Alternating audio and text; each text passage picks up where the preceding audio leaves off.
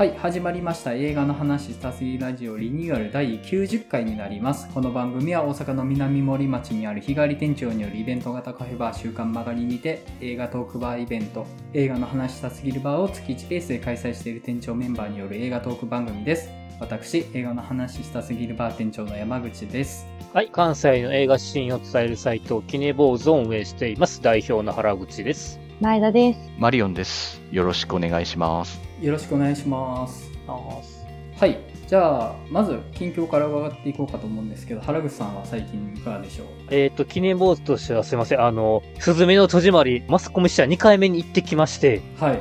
あの、実は1回目の時に、その直前に、ラーゲリより愛を込めてを見てて、はい。割とそれで感情が疲労困憊気味で、はい1回目実はちゃんと見てなかったっていうのを告白しますと、はい。で、それで2回目ちゃんと見て、なんかこう、ちゃんと作品の見方がちゃんと分かったかなというか。うんうん、なるほど。山口くんがこの間ちょっとこう、地震についてうんぬんかんぬん言ってたんだけど、やっぱりあの、東日本大震災から、えっ、と、来年で一回り過ぎるから、うん。その前にこういった作品やるのも意味があるかなと思うし、今実はシネコンでやってるとある作品が東日本大震災に関することやったりって、結構共通するテーマがあったりなので、結構いろいろと考えさせられる内容ではありました。うんうんうん。で、あともう一個トピックとしてはですね、実は劇場でブラックパンサーを見てきまして、お。いいですね。はそう、ちょうど今リバイバル上映が、あの、要は収録日の翌日にブラックパンサーワカンダフォーエバーの試写に行ってくるもので、ちゃんとい。はい。うん予習のため見てきました、と。はい。はい。いや、なんか普通に楽しめました。うんあ、いいですね。実はうん、次の次のテーマ、ブラックパンサー、ワカンダフォーエバーを提案しようと思ってたんで、はい。いけますねじゃあ、はい。とりあえずね、明日2時間41分を見てきますよ。ちょっとね、長いですけどね。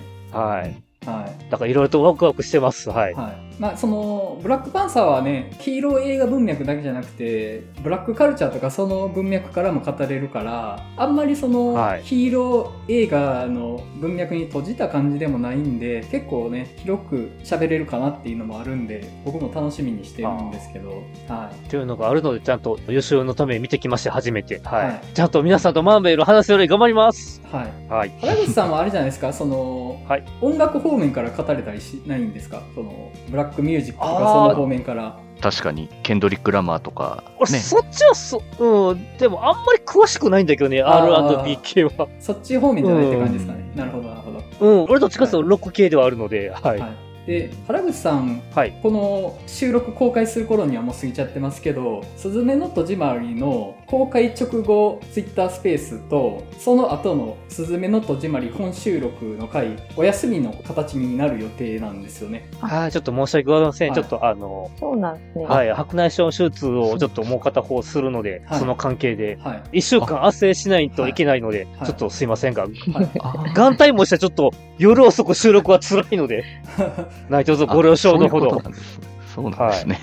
まあうん。その次の収録をブラックパンサーを提案したいなと思ってたんで、まあそれはまた後でフィックスしましょう。はい、だからそこ辺は、ええ、大丈夫です。はい。。了解です。はい、以上です。はい。前田さんの近況いかがですか？えっ、と、私は映画館で犯罪都市2見てきました。おはいはいはい。あえなんか正直2022年の下半期結構テンション低めだったんですけど、うん映画に関して。うん。もうなんか下半期今のところもう1位じゃないかっていうぐらいえめちゃくちゃ面白くてはいは、1位より面白かったです。ー、あ、ーへもう、マドンソクはもちろんなんですけど、今回の犯人役の人のもうアクションが、もうなんか、本当にもう殺しきるアクションというか、うんすごい生々しさもありつつ、まあでもそんなにグロに寄ってるわけではないので、そういうのは苦手な人も全然見れると思うんですけど、なんかこの辺の韓国映画って昔の香港映画みたいなうん。楽しさもあって、うんその楽しさとアクションのバランスというか、うん。緩急のつけ方っていうのが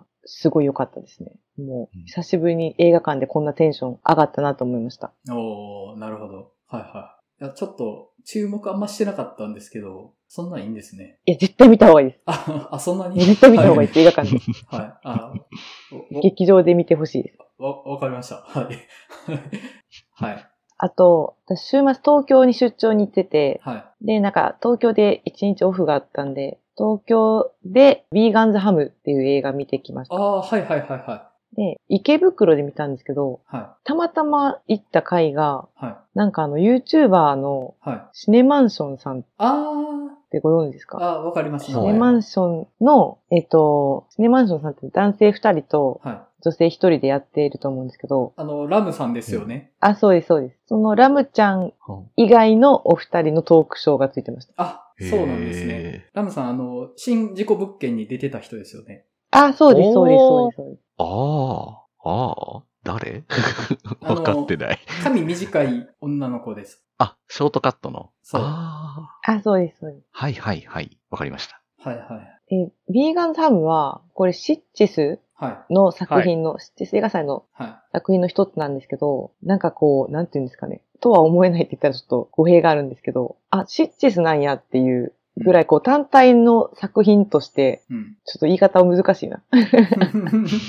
あの、面白かったです。これもなんか、ビーガンの過激派の人を、うん。あビーガンの過激派に、こう、店を襲われたうん。肉屋の夫婦が、うっかりその人たちを殺しちゃって、うんその肉を提供しちゃうみたいな話なんですけど、うんなんかどっちかというと結構こう、夫婦愛とか、うんそういう話でもあったり、なんかまあ、皮や。肉、そうなんですよ。まあ、そうなんですよっていうのもおかしいんですけど、うんなんか明るい映画で楽しくて。で、私あの、実はビーガンじゃないんですけど、私肉食べないんですよ。え？そうなの？そう。初めて聞いた。これ僕もびっくりしたんですけど。そうなんですよ。なんかあの、ビーガンってほどじゃないんですけど、ベジタリアンで、知らんかった。そうなんですね。はそうなんですよ。で、あの、ビーガンとい。かはって、まあ今、ベジタリアンよりビーガンっていう言葉の方が結構広まってるなと思うんですけど、い。うん。まあなんか本当にその一部の過激派の人たちの、うんまあ誠意もあってなのか、結構特にホラー界隈でめっちゃ嫌われてる感じ私するんですね。まあ。なんかすごいネタにされがちっていうか、で、まあなんか、うん、そういう扱いで揶揄する人多かったりしますよね、ちょっとね。そうなんですよ。うん。まあ個人的には、まあそんなにそれをすごい悲しいとかはないんですけど、は嫌われてるなとか思ってて、うん。で、なんかそのシネマンションのお二人のトークの時に、うん最初に聞いときますけど、この中にビーガンとかベジタリアンの方っていらっしゃいますかみたいな。うんいたら手を挙げてくださいみたいなこと言われて、うんこんな中で手挙げられへんやろと思っうて。さすがに挙げなかったんですけど。う、ん。でもなんかすごいこう、配慮したというかうん、全方位特に傷つけることのないトークされてたんで、あ、トークうまいなと思って。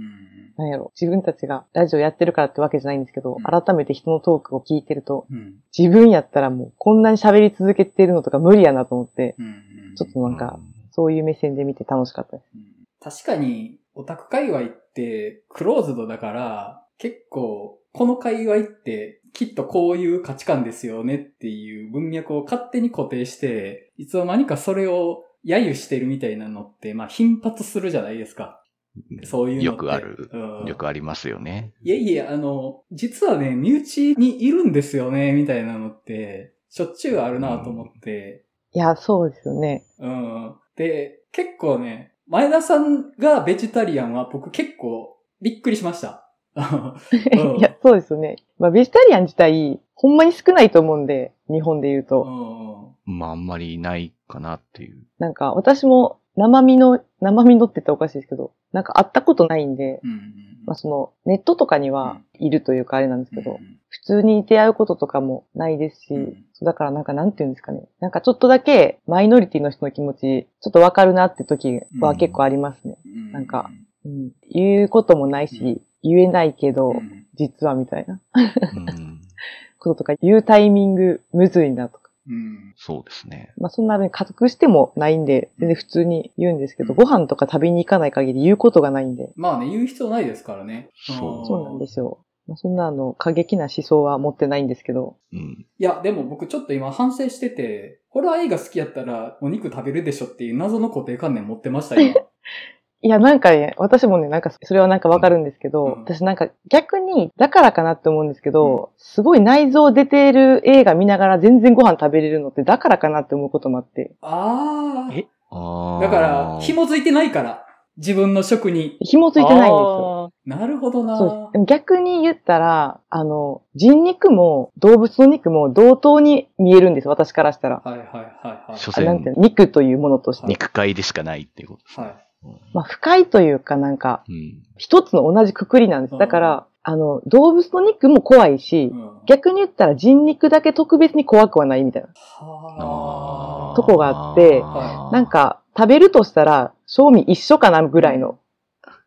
なんか、うんうんうんなんやろ。食べるハードルとして、牛肉出されるのと人肉出されるのだったら、味とか食感がそんな変わらないんだったら、ハードルとしては、なんかちょっと一緒かなぐらいに思っちゃってるとこあるんで、うんなんかちょっとその辺の感覚はなんか違うかもしれない。いや、むちゃくちゃ面白いですね、その視点。なるほどな。うんいや、その、だから、動物の肉も人間の肉も近しいものとして見えるから、そもそも全部食べないっていう発想に至るっていう人がいる可能性があるってことですよね、それって。うんうん。そうですね。だから、その、結構まあ外部として見がちじゃないですか、そういう自分じゃない価値観って。うんうん。自分肉食べるから、ビーガンって、ちょっとそのエイリアンですよね、みたいに思っちゃうとこあるけど、そのロジックから紐解いていったら、理解はできるかなって気はして、うん。うんいや、あの、僕今むちゃくちゃ嬉しいです。素晴らしい知見を得たなと思って。この話するのって4人でご飯行くときが初になるかなとか思ってたんですけど、はい、はい。ちょっ。と、ビーガンズハブを見たタイミングで、はい。謎のカミングアウトをかましてしまいました。はい。あでも、レンタルルームでピザ頼もうとか言ってたのって、それ大丈夫なんですか？ピザは、なんか、だから乳製品とかチーズとか卵は食べるんですあそうかそうよ。か。あの、ビーガンじゃないでたりとすか、もんね。あ、そうです。あとは割となんか混ざってても、はい、避けて食べたりとか、あーなんかそんなに厳格じゃないんで、もうめちゃくちゃ緩いので、なるほど、なるほど。うん。はい。割と皆さんが思ってるよりは、まあ焼肉屋行っても野菜焼いてますみたいなああ、そうなんですね。感じで生きてますね。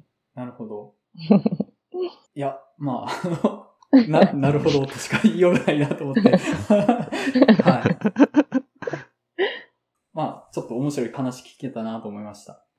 はい。じゃあ、マリオンさん、いかがでしょう？そうですね。えっと、新作映画で、あの、パラレルマザーズと、あと、 Netflix で、ウェンデルとワイルドっていうストップモーションアニメの映画を見まして、うん。で、パラレルマザーズは、スペインのペドロ・アルモドバルの、まあ、新作になるんですけど、まあ、僕、まあ、前作のペイングローリーぐらいしか見てないので、まあ、この監督がどうこうというのはあんま言えないんですけど、まあ、とにかくやっぱ相変わらず色彩感覚というか、美的センスみたいなのがすごい綺麗で、すごい、要所要所にやっぱ赤が結構忍ばせてあるみたいな、主人公の部屋もすごくおしゃれな家具とか、もう赤がめちゃくちゃ映えるみたいな、そういうなんかまあ、絵の構図の設定みたいなのがすごくしてて、すごく綺麗で、まあ、見てるだけでもすごく良かったんですけど、物語が二人のシングルマザーの話で、で、どうやら同じ日にまあお子さんが生まれるんですけど、で、どうやら取り違えたんじゃないかみたいな話になってくっていう、うん、うん。まあ、そして父になるみたいなうん話にちょっとなってくんですけど、うんまあ設定的にう。ん。なんですけど、なんか話的にはどんどんなんというか、なんて言うんでしょうね。結構、じゃあそこからなんか病院の訴えるとかそういう話になるんじゃなくて、なんか結構、結局はその二人のシングルマザーのその、ちょっと不思議ななんか連帯みたいな話になったりとか、まああと、結局なんかテーマがその、結構大きなテーマに発展していくんですけど、なんかスペインのある歴史の話とかになっていったりとかするので、なんかそこからなんか結局、まあ真実と向き合うこととは何かみたいなテーマとかには繋がっていったりとかして、まあなんか結構不思議な味わいのある映画で、結構見応えのある映画で面白かったですね。うん、うん、うん。取り違いの話なんですね。あ、そうなんだ。そうなんですよね。うん。うん。まあどういう話、まあなんかそして父になるをやっぱどうしても思い出すと思うんですけど、けどそういう話っぽくもならないというか、うんうん本当になんか不思議な味わいの映画で、なるほどなんか面白いもの見たなっていうふうに思いましたね。で、ウェンデルとワイルドなんですけど、あの、まあ、ストップモーションアニメ、ライカの作品とかあると思うんですけど、コララインとか、クボとかあると思うんですけど、監督があの、ナイトメアビフォークリスマスの監督のヘンリー・セリックの、まあ、十何年ぶりぐらいかの新作なので、まあ、ちょっと期待してみたんですけど、なんかもう、ストップモーションアニメの快感ってこれだよな、みたいなのがちょっと詰まってて、すごく楽しかったんですよね。うん。なんかもう最近のその、ライカのストップモーションアニメももちろん大好きなんですけど、もう動きが滑らかすぎて、もう、もはや 3D アニメと区別がちょっとつかないな、みたいな風にちょっと最近思うことが多くて、うんなんですけど、ちょっとウェンデルとワイルドに関しては、もう動きもちゃんとなんか人形をこう一個一個ちょっとずつ動かしてコマ撮りで撮ってるから、ちゃんとカクカクちょっとするし、あとパペットの表情とか付け替えたりとか、目のあれとかいろいろ変えたりするじゃないですか。表情変えたりとか動き変えたりとか。ああいったところのパーツのなんかこう、どうしても切れ目みたいなのが出るじゃないですか。うん組み合わせる段階で。そこの切れ目もなんかそのままにし合ったりとかして、あ、なんかちゃんとなんか命のない人形がそこに動いてるんだみたいな風な、あちゃんと実感できるようなものになってて、うんあ、なんかすごくやっぱストップモーションアニメの快感に溢れてて最高だなってちょっと思っちゃったんですよね。うん、もうとにかく見てるだけで気持ちいいし、まああとまあ世界観もまあやっぱちょっと独特というか、なんていうんですかね、独々しいと言いますかね。うん。その、まあウェンデルとワイルドっていうのがまあ悪魔なんですけど、うん。まあその悪魔がなんというか、その大きな大きななんか、その父親がすっごい大きな大魔王みたいなやつなんですけど、その大魔王のあの鼻の穴に住んでるっていう、もうなんか鼻くそみたいなところに住んでるみたいな感じになってて、なんか、で、その大魔王のお腹の中には、お腹の上か、上に巨大な遊園地が作られてて、そこで死んでしまった人たちが、どんどんなんか、か狂気のアトラクションに乗せられて、阿鼻教官の悲鳴を上げてるみたいな、もうそんな不思議な世界観がまあ繰り広げられてたりとかして、なんか、ああ、なんだこの世界観はみたいな。怖いし、なんか不気味やし、でもなんかヘンテコで面白いみたいな、そういう世界観が広がってたりとかして、すごく面白かったですね。もう、ちょっと、これは必見かなっていうふうにちょっと思いました。はい。ティム・バートみたいな感じですか？そういう感じではなく。いや、まあそうですね。ティム・バートンとか好きな人だったら絶対ハマるんじゃないかなっていう、そういうちょっと独特、ダークな世界観みたいなのとかが好きな人は結構ハマるんじゃないかなっていうふうに思いますね。なるほど。ちょっと今話聞いてて気づきがあったんですけど、さっきのその目の型のバリを残してるみたいな感じですか？そうですね。バリというか、こう、顔のパーツとか付け替える段階で、こう、どうしても切れ目とかがはできると思うんですけど、そういうのってはいどうしても人形パペットだと。はい。まあ、それをまあ、ライカのアニメだとやっぱ CG とか 3D で消しちゃったりとかするんですけど、まあ、それをそのまま結構使ってる。まあ、使ってるというか、それがあった状態で成立するようなデザインとかにしてるんじゃないかなとはちょっと思うんですけど、おそらうんく。それもなんか特色としてあるのかなっていうふうにはちょっと思いましたけど。いや、聞いてて思ったのがね、その、ストップモーションアニメで動かす人形って、作り物感を残した方が、むしろ命が与えられてる感が、より感じるのかなって思って、うん、うん。その、綺麗にしすぎると、もうそういうものがある、そういうものが生きてるって感じになってきちゃうとこってあるかなと思うんですね。はい。で最近のピクサーとかの映画見てても、これもう CG じゃないぞって、こういう実写やぞっていう感じしてるんですよ、僕最近。もう凄すぎてすごく感じへんわ、みたいな感じがしてて。でも、その作為性みたいなのを残した方がむしろアニメーションだっていうことが伝わってくるんじゃないかなと思って。命を与えてるんだぞっていうのをうん感じさせるためにはむしろ作り物感は残した方がいいんじゃないかっていうのをうんちょっと聞いて思って、あ、面白いなって思いましたね。いや、本当に、本当にちょっとそれは思いましたね。今回のウェンデルとワイルドを見て。うんうん。うん。本当に、あえてそういう人形ですよ、作り物ですよっていうのがうん分かることで初めて、あ、命がそこにあるっていうふうに思えるっていうのは、本当にそれは思いますね。いや、面白い。面白いです、それ。うん。うん。なるほああ、ちょっともうぜひ、物語もだいぶぶっ飛んでるんで、あはいの、大爆笑はしないですけど、あの、なんじゃこりゃってなって多分すごく楽しいと思います。はい。ど。はい。えっ、と、僕はですね、まず、RRR を見てきました。おで、ちょっとあんまりね、ハマんなかったんですよね。うん。まあ、1920年代のイギリス統治下のインドで実在した人物をモチーフにした、そういう反逆と言いますか、反抗の物語みたいになっていくんですけど、結構ね、重いんですよね。話が歴史と地続きなんで、ちょっと僕これキャッチしきれないぞってなって、で、監督の過去作のバーフバリとかだと、バーフバリもまあ、暴君が出てきて人々が抑圧されてますっていうのが描かれるんですけど、やっぱ神話なんですよね、バーフバリって。その、あくまで、ちょっと遠いものとして楽しめたんですけど、もう、地続きなので、実際こういうことあったんだなっていうのを、バーフバリを楽しんだ時モードのモードでは、同じ感じでは楽しめなかったんですよね、僕は。うーん。むちゃくちゃひどいんですよ、本当に。敵のやってることが。あの、無理だわと思って、これも。楽しく見れないわってなって。これ、本当見たら、もうイギリスもう本当嫌な国だなっていう にしか思わなくなるんですよね。あれ見ちゃうと、本当に。ちょっと、それぐらい結構思い切りのいい描き方してるじゃないですか、うん今回。いや、本当もう、暴力革命を起こすしかないみたいな気持ちになってくるんですよね、見てて。もう、戦艦ポチョムケ見てるみたいなってなって。あの、ちょっとね、胃もたれしちゃったって感じがありました。でも、すごい映画だと思います、本当に。うんうん。あと、ついさっき、未来惑星ザルドスを見てきたんですけれども、おー。おー。はい、はご存知の方っていますかね？あの予告なんなんかごっつ気になってんけど、い。予告だけ。はい。ジョン・ブアーマン監督が1972年に撮ったグーワ SF みたいな感じなんですけど、これ僕、昔、高橋良樹さんが NHK ラジオでシネマストリップって映画を語るコーナーを持ってたところで紹介されてて、ずっと見たいなと思ってたんで、この機会に見てきたんですけど、むちゃくちゃ変な映画なんですよね。まあ、未来のポストアポカリプスな感じの話なんですけど、まあ、その、上名の人間たちと、不老不死の、それを支配している人間たちがいて、みたいな、そこに支配されてる側だったショーン・コネリーが支配してる側のところに行って、ぐっちゃぐちゃに引っ掛け回すっていう話なんですけどね、もう映像がシュールだし、見ててむちゃくちゃ混乱しましたね。うん、でも、良かったです、本当に。面白かったですし、面白かったのかな？ちょっと中盤意味わからなすぎて、ボケーって見てたんですけど、ラストはむちゃくちゃ良かったですね。うん、見てて思い出したのは、マトリックス3部作とかもちょっと思い出しましたね。うんへで、面白いのが、その不老不死の人間たちって、ほっといたら年取らないし、死んでも生き返るんですよね。でも彼らの中のコミュニティで彼らを罰する必要があるんですけど、年老いさせるっていう、任意に。ー。うんうんで、その年老いた状態で固定されて生きていかないといけなくなるっていうのが刑罰なんですよね。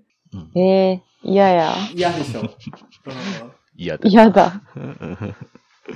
その発想が怖いし面白いなと思って、うんあと、前編ずっと、ショーン・コネリーが赤いパンツ一丁の半裸状態なんですよね。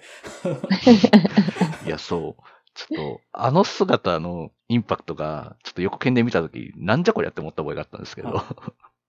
で、まあ話のテーマ的にもちょっと関係あるっちゃあるんですよね。だから、不老不死とかなっても楽しいことってなくなっちゃうよね、みたいなところで、その限られた命の中での美しいものっていう中に、セックスが描かれていくんですよ。セックスの存在が。で、その、不老不死の人たちってやっぱり、精神的にすごい淡白になってるんですよね。ねでそこに、もう赤いパンツ一丁の007を直前までやってた頃のオス感バリバリのショーン・コネリーが半裸でやってくるわけじゃないですか。そのなんか、淡白な人たちの中に急にムワってなんかあの、ムワってするようなオスが来るから、なんか、その、毒されていく感じが、まあ、なんかわかるというか、あの、もうね、こう、胸毛もバチバチなんですよね。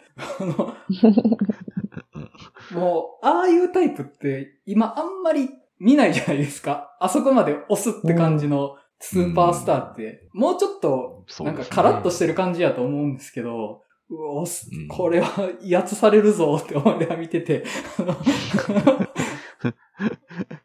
まあなんかあの、すっごい変な映画だし、テーマ的にもなかなか面白い映画だなと思って、見る価値はあるかなとちょっと思いました。はい。うん。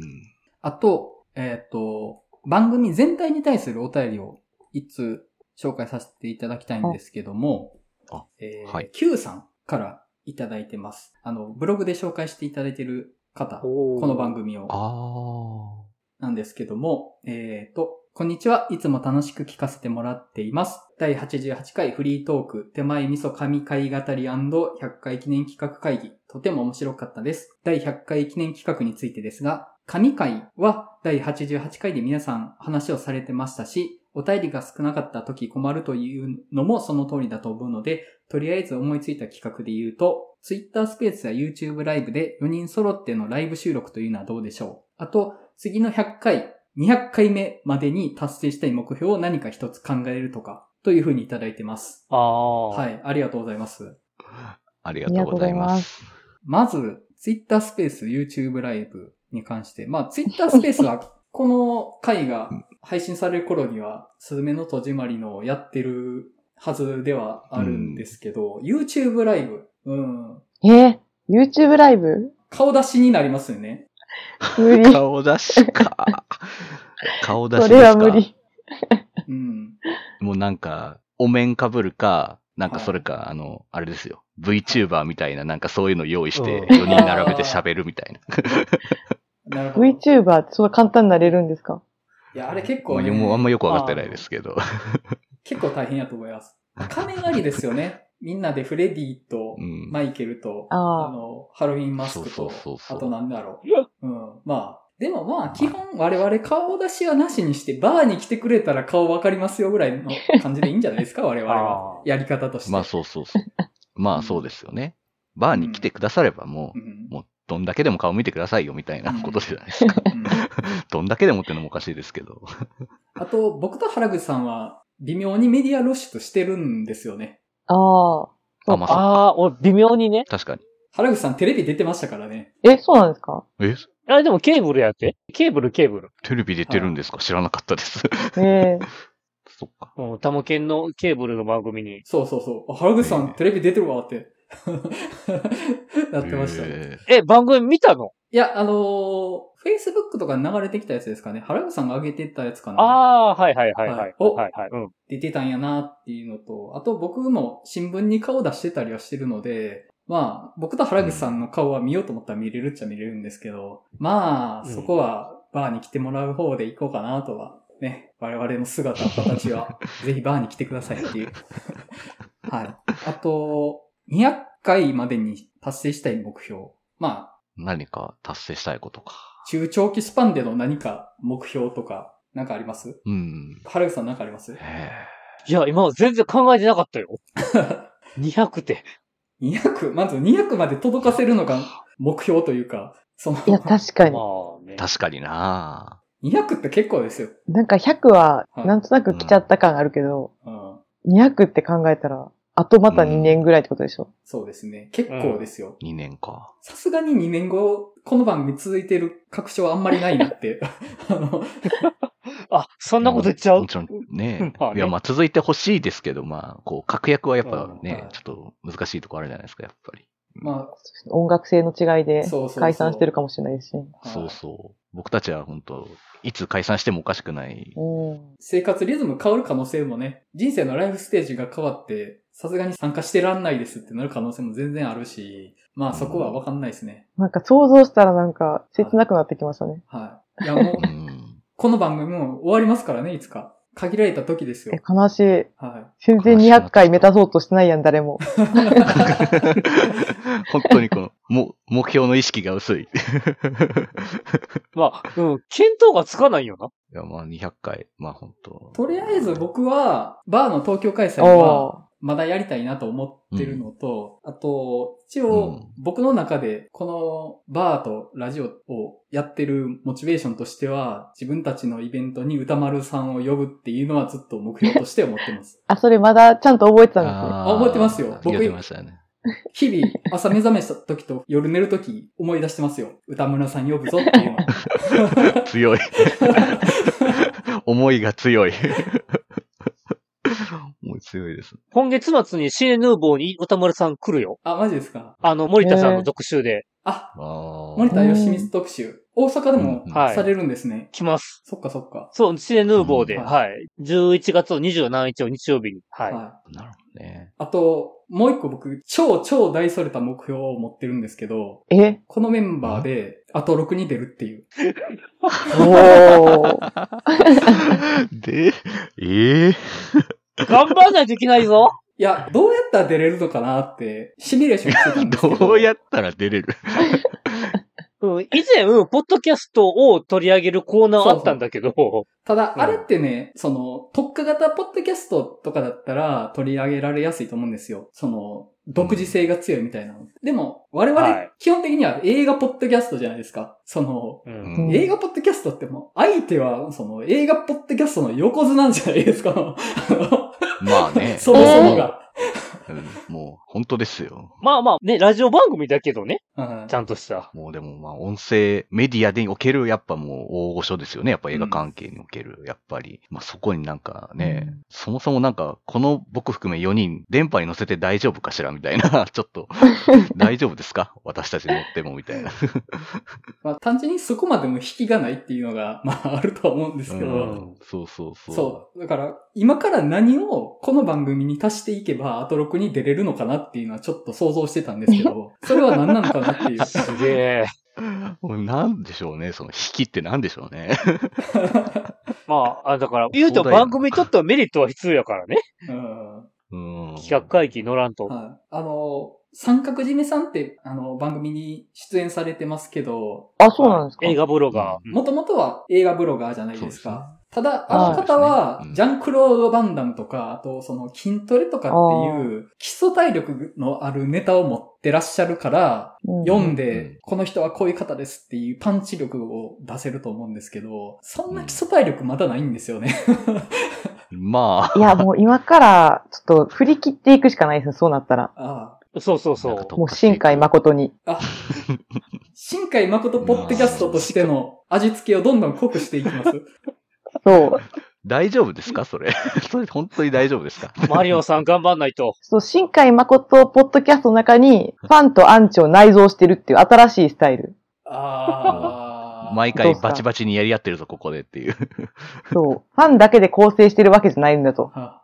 俺たちにはアンチも含めて、新海のポッドキャストやってるんだと。は確かに、やっぱり、今、この番組が一番基礎体力があるジャンルって、新海誠ではあるっていうのは、一つあるとは思うんですよ。